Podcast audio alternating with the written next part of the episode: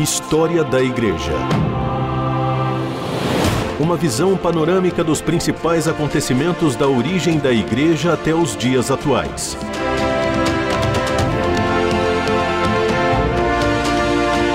A apresentação do pastor e historiador Marcelo Santos.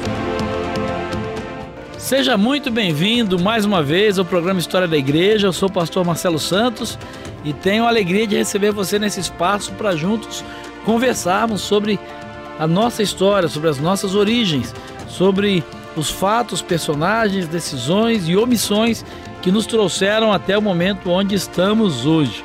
Nós vamos começar hoje a estudar um novo tema, uma nova abordagem da história da igreja, que é o movimento monástico medieval. Mas para isso eu quero então convidar você a voltar comigo no tempo e a recapitular, a relembrar você que está conosco desde o começo.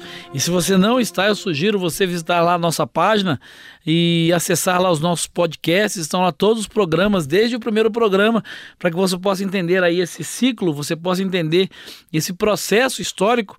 Mas nós conversamos lá no quarto século, quando do surgimento ah, da igreja católica romana, né, da formação do Império Cristão, né, quando Constantino ele vai primeiro com o Edito de Tolerância em 311 suspender as perseguições aos cristãos, em 313 então no Edito de Milão ele vai devolver ah, aos cristãos o direito de professar a sua fé e mais do que isso ele vai declarar que o Império Romano então era um império cristão. E isso vai gerar três reações que nós temos conversado ao longo das últimas semanas.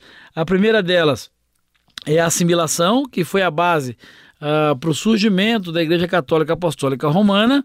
Uh, uma segunda é a resistência, que são os personagens, os cristãos, homens, mulheres, enfim, que permaneceram dentro dessa igreja, mas não aceitaram essas alianças e essas mudanças todas que nós conversamos aqui nos últimos programas. Personagens esses que vão reaparecer lá no século XVI quando da reforma protestante, e a terceira reação que nós conversamos, que é a fuga, que foram aqueles cristãos que deixaram a instituição e foram viver um cristianismo solitário, um cristianismo uh, de deserto, ou um cristianismo monástico. E por que monástico? Por que essa palavra? Por que essa expressão? É importante lembrar que o monasticismo ele é um movimento ah, anterior ao cristianismo. Obviamente, outras religiões elas têm essa prática monástica, até porque a palavra monástica ou monástico ela vem do grego monacos, que significa pessoa solitária. Então, independente da religião, toda religião ela pode ter a sua atividade monástica, ou seja, é, na origem da palavra, na etimologia da palavra, no significado original, a ideia é de uma pessoa solitária.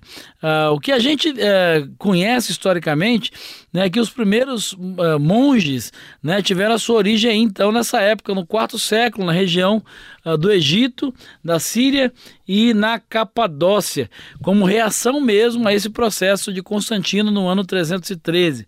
Existe um personagem que é muito interessante, vale a pena conhecer, que é Antão. Isso mesmo, Antão, é conhecido também como Santo Antão. Ele é considerado uh, o pai da vida eremítica. Né? Ele ali do quarto século, uh, por volta do ano 356 da era cristã, ele é considerado o pai da vida eremítica, desse movimento eh, de vida cristã solitária. Uh, ele tem um discípulo chamado Pacômio, que é quem vai introduzir a vida em comunidade, criando também os primeiros mosteiros. Né? O movimento monástico ele surge como um movimento de vida cristã solitária, né? um cristianismo de deserto solitário, mas com o passar do tempo, Pacômio é responsável por isso, é um personagem que vale a pena você conhecer. Ele vai começar a organizar é, nesse primeiro momento, né, os primeiros mosteiros, as primeiras comunidades de monges. História da Igreja. Personagens e processos históricos para compreender o presente a partir da experiência do passado. Uh, um personagem falando de monasticismo, nós estamos conversando a respeito disso.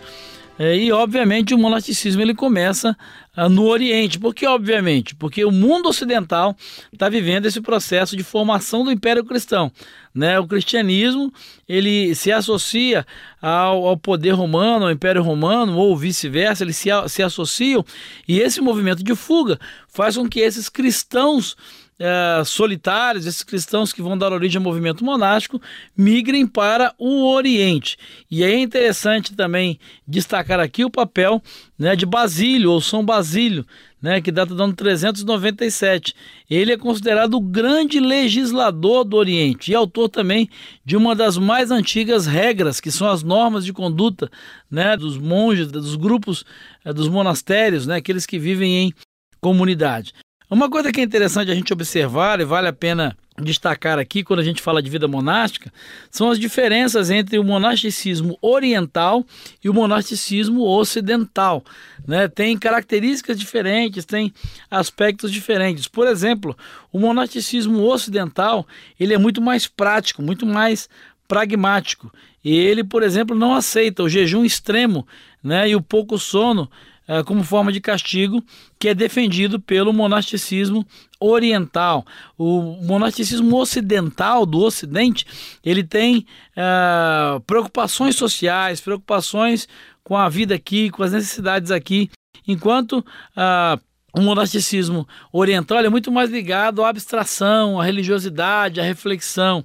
Uh, uma outra questão que chama atenção é o ideal ocidental pela vida em comunidade. No monasticismo oriental, o foco e a ênfase está muito mais né, na, na, solitude, né, na, na, solidão, na meditação e etc. Uh, o monasticismo ocidental ele é marcado por essa vida ideal em comunidade.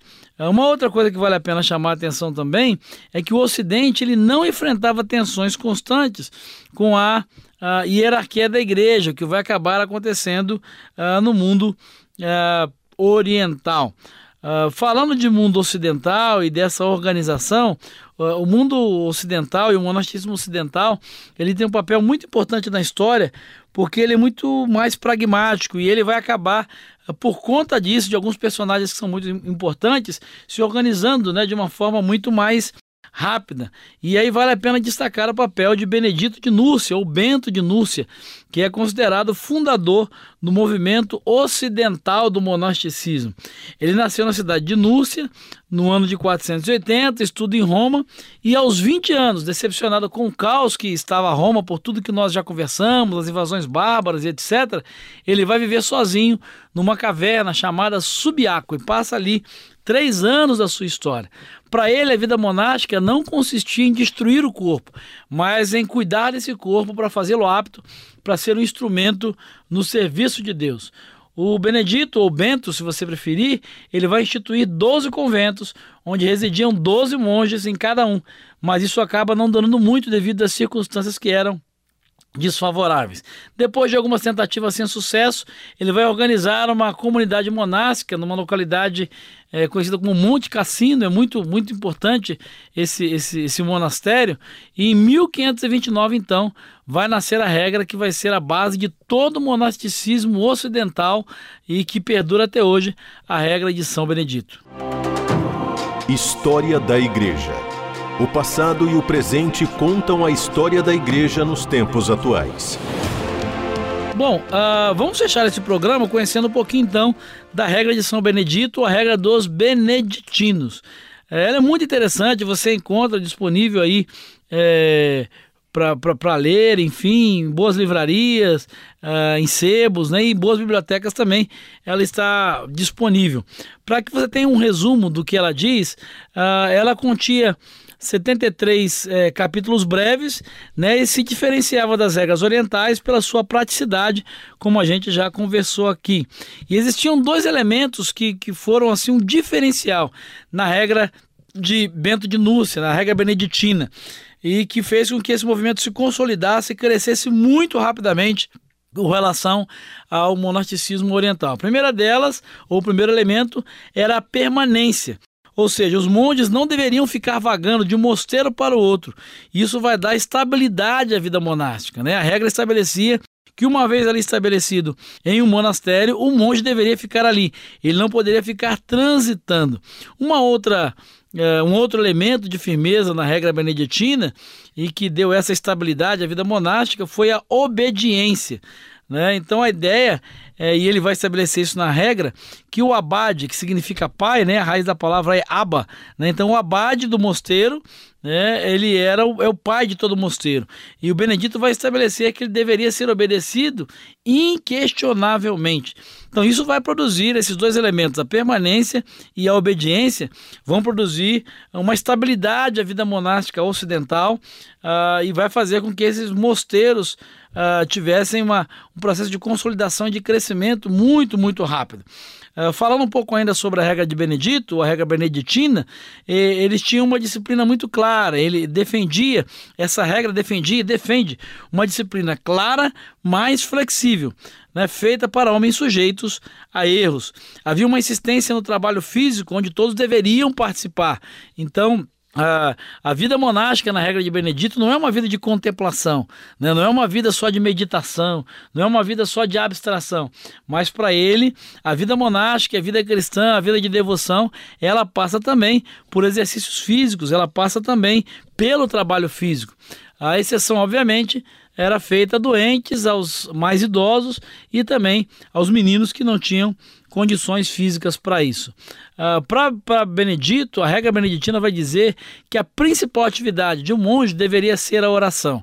Né? Segundo essa regra, deveriam ser oito por dia, sete durante o dia e uma no meio da noite. Isso é normatizado aí a partir do Salmo 119, versículo 164 e o versículo também 162.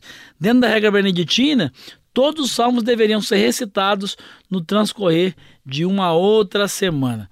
E essa regra vai é, fazer com que esse movimento beneditino se consolide, se espalhe por todo mundo. Nós temos aí hoje né, os mosteiros beneditinos, os mosteiros de São Bento, aqui em São Paulo, nós temos o mosteiro de São Bento, na cidade do Rio de Janeiro também.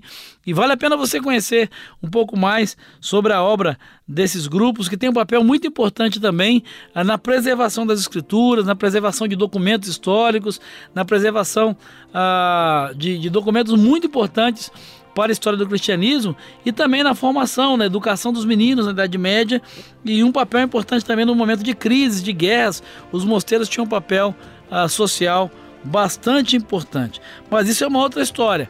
E nós vamos conversar num próximo programa, onde nós vamos nos aprofundar e conhecer um pouco mais no movimento monástico, seu desdobramento, sua história e seus personagens principais. Eu espero encontrar você lá. Desejo para você um grande abraço, deixo para você um grande abraço e o desejo de que Jesus te abençoe.